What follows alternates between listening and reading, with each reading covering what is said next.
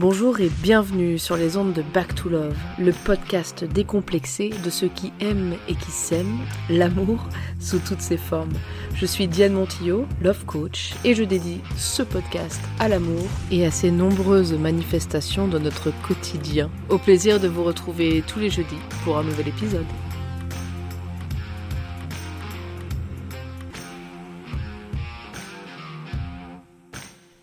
Salut à tous et bienvenue sur les ondes de Back to Love où il fait bon vivre pour l'épisode numéro 13 de ce podcast.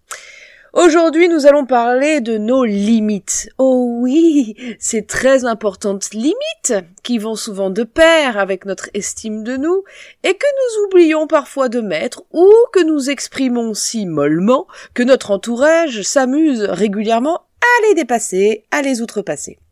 Vous savez, quand on se raconte qu'on a été avec un pervers narcissique qui nous a malmenés, quand on trouve que notre collègue ou notre boss nous parle mal, quand notre mec ou notre meuf se permet de nous insulter de temps en temps quand on l'agace, quand cet ami avec qui nous sommes souvent nous malmène plus que de raison, comment reconnaître nos limites?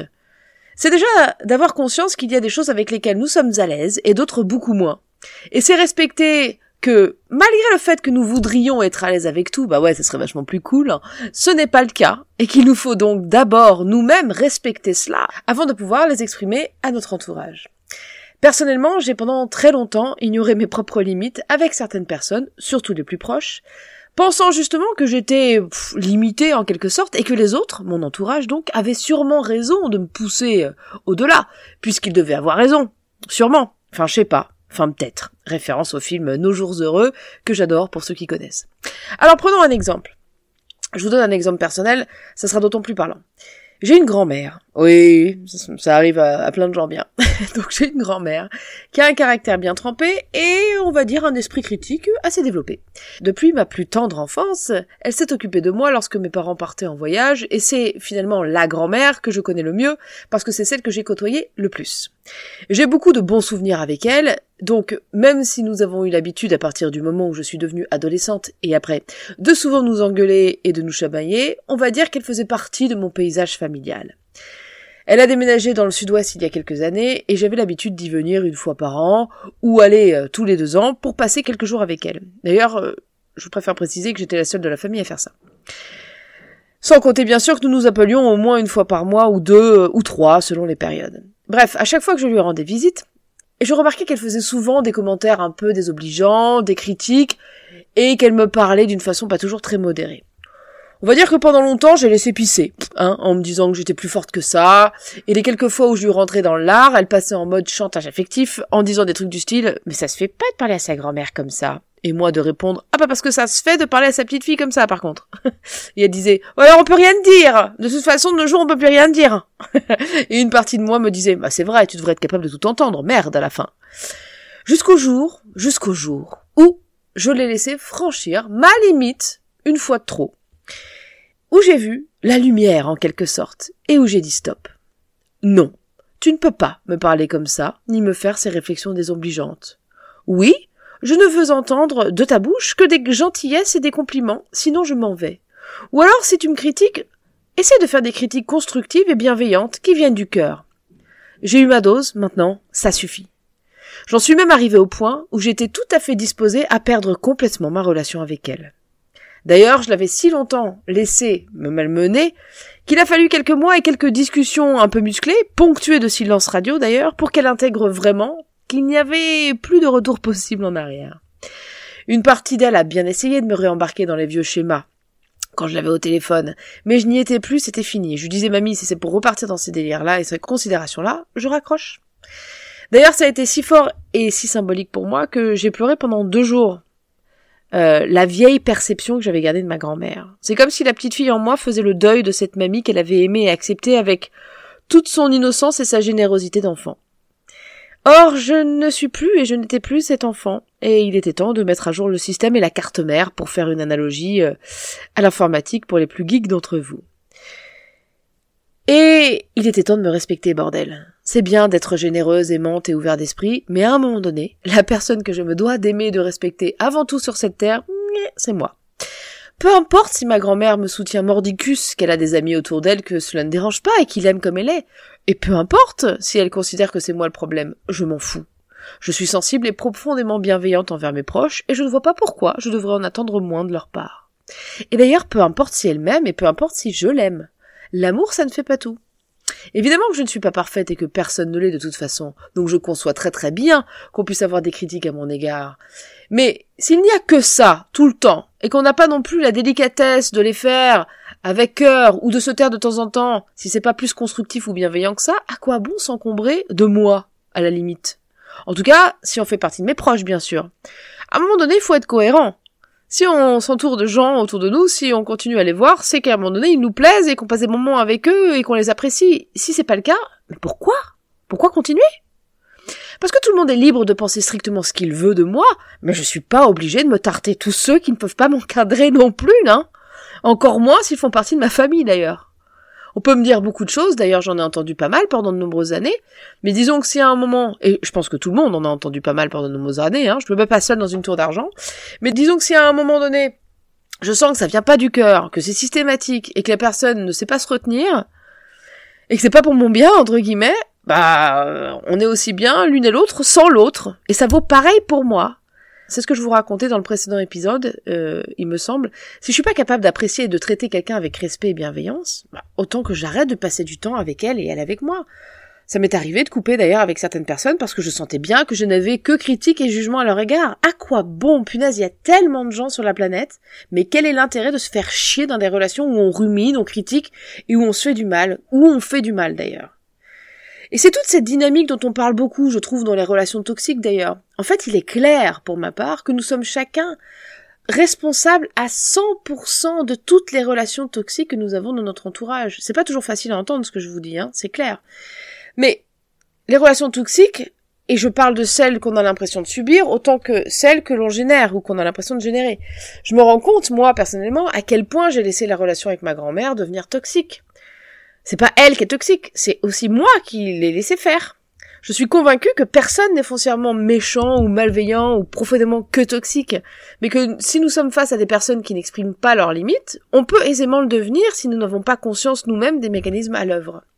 Et je dirais même qu'on peut devenir méchant et outrepassant en toute innocence si la personne face à nous n'a pas su nous dire que nous la blessions ou que nous avions dépassé ses limites.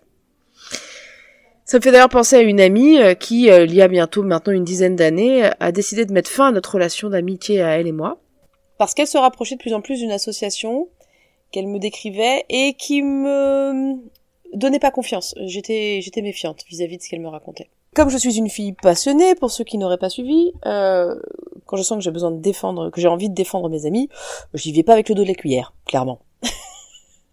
Et du coup, euh, elle a décidé de couper court à notre amitié euh, du jour au lendemain. Ça a été euh, très douloureux pour moi, mais avec le recul, je comprends que j'avais dépassé ses limites et qu'elle avait surtout pas su me les dire et pas su m'exprimer au fil de l'eau ce qui avait été désagréable pour elle ou ce qu'elle avait pas su entendre, ce qu'elle avait pas pu entendre, et ce que je comprends très bien?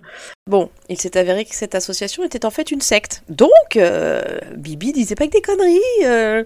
Mais bon, elle est parfaitement libre de faire ce qu'elle veut de sa vie. Elle aurait pu me dire, écoute Diane, c'est peut-être une secte, mais je m'en tape, j'ai envie d'y aller. Donc tu me fais pas chier. Oui, madame.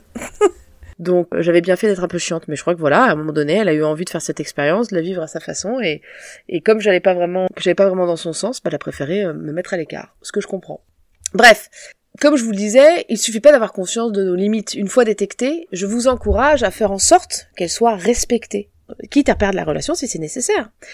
Aucune relation, et je répète, et je pèse mes mots, aucune relation ne vaut la peine qu'on se sente mal, désapprouvé et mésestimé aucune.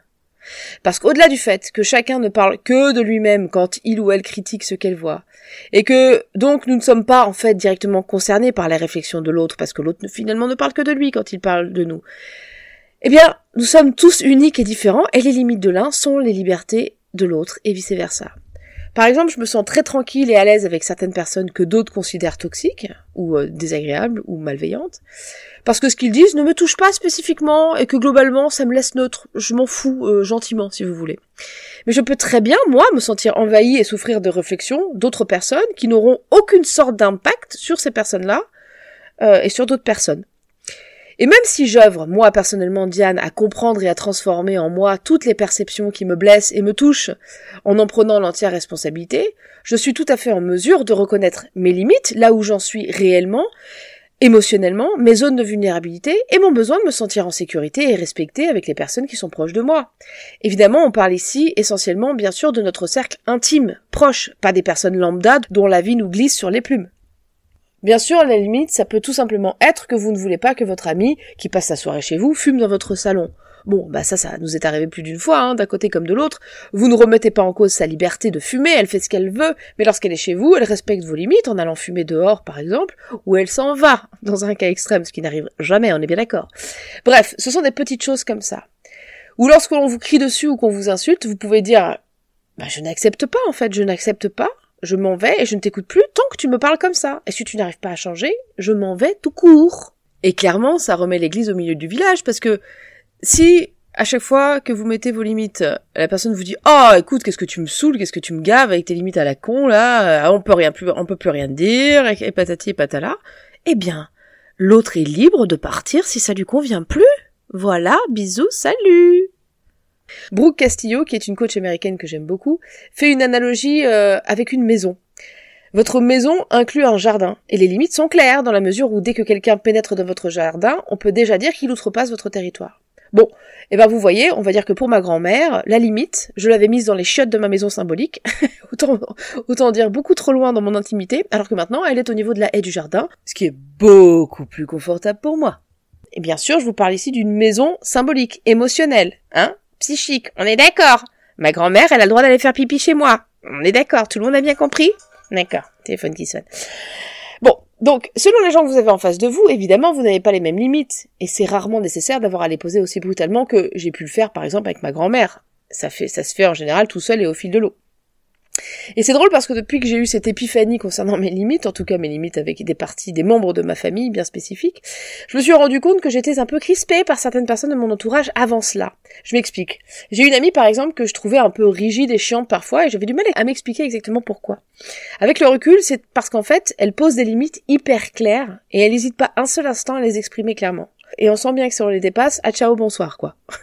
Donc pour le coup, je pense qu'elle, elle est dans un autre extrême et qu'elle est plus dans une dynamique de surprotection, peut-être due à quelques perceptions un peu inconfortables de la vie, mais ça c'est un autre débat.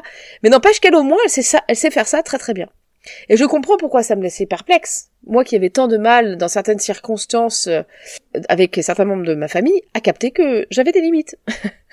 Et encore une fois, je pense que pendant longtemps, c'était un problème pour moi, euh, l'idée de mettre des limites avec ma grand-mère, même si c'était pas très conscient. Et si j'ai mis tout ce temps à les mettre, c'est parce que je n'avais pas conscience que c'était parfaitement légitime d'en mettre, et que pour certains cas, comme dit si bien ma propre mère, je préfère être respectée qu'aimée.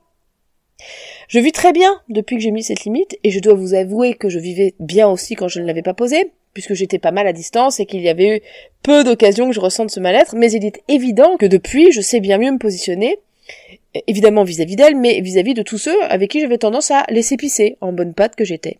Une bonne patte vénère, mais une bonne patte quand même, qui ne soignait pas vraiment la cause de sa vénéritude dans certains cas. Ça me fait penser à une de mes clientes avec qui j'étais cette semaine euh, en séance et qui a compris que trouver que les gens sont méchants, c'est finalement une vue de l'esprit, c'est pas un fait établi sur lequel tout le monde serait d'accord. Et elle a également compris que si elle s'est sentie attaquée et maltraitée une grosse partie de sa vie, c'est parce qu'elle n'exprimait pas ses limites, qu'elle ne disait rien. Donc évidemment, en face, ça ne faisait que s'empirer. Et c'est notre responsabilité à chacun, mes amis, d'opposer nos limites calmement, tranquillement, clairement, fermement, et de partir si cela ne nous convient pas. Pas de rester pour convenir à l'autre. Non, non, non. Donc pour terminer, c'est tout à fait normal et légitime d'avoir des limites. Il est possible et probable que nos limites bougent tout au long de notre vie qu'un truc qui nous importunait pendant une période de notre vie ne nous dérange plus après, ou le contraire, comme ça s'est passé avec ma grand-mère. Un truc qui me dérangeait pas, ou j'avais l'impression qu'il me dérangeait pas pendant longtemps, finalement, tout d'un coup, je me suis dit, mais ça me fait chier J'en ai marre Donc pour tous ceux qui se demandent comment est notre relation aujourd'hui avec ma grand-mère, on va dire que je garde mes distances, parce que j'ai mis un peu de temps à me réveiller, je trouve, mais euh, qu'on s'appelle de temps en temps. Je reste quand même une bonne patte empathique et compatissante, hein, on ne se refait pas complètement, mais on va dire que je ne ressens plus le même attachement à elle. C'est comme si j'avais détourné en fait de l'amour et de la reconnaissance que je mettais à l'extérieur vers l'intérieur. Donc je suis plus distante et détachée avec elle, mais beaucoup plus chaleureuse et bienveillante avec moi. C'est donc tout bénef pour Bibi. Voilà mes amours, j'espère que cet épisode vous aura intéressé, amusé, et peut-être même encouragé à mettre quelques limites bien méritées et bien légitimes avec quelques-uns ou quelques-unes des personnes de votre entourage. Parce qu'on a beau rouler des mécaniques et avoir l'air de guerrier et de guerrière qui gèrent la fougère, oui, à un moment donné, c'est bien de savoir mettre des limites et de dire, comme le faisait si bien ce petit garçon à son poisson rouge dans la pour la mousse au chocolat, dont beaucoup d'entre vous se souviendront sûrement, tu pousses le bouchon un peu trop loin, Maurice du bon gros câlin avec un bon gros bisou sur chaque joue, au petit signe chaste de la main, je vous laisse choisir de quelle façon, avec quelle intensité et avec quelle limite je vous salue et vous dis à la semaine prochaine mes amis. Ici Diane Montillo et vous êtes sur les ondes de Back to Love. Si ce podcast vous a plu et que vous voulez en savoir plus, N'hésitez pas à me rejoindre au sein d'une communauté de femmes dynamiques et inspirantes qui sont prêtes à reprendre leur puissance pour créer la vie amoureuse et professionnelle de leurs rêves. Pour cela, retrouvez-moi sur mon site internet www.diamonjoie.fr ou sur les réseaux sociaux tels qu'ils sont indiqués dans le résumé de ce podcast. À jeudi prochain pour un nouvel épisode.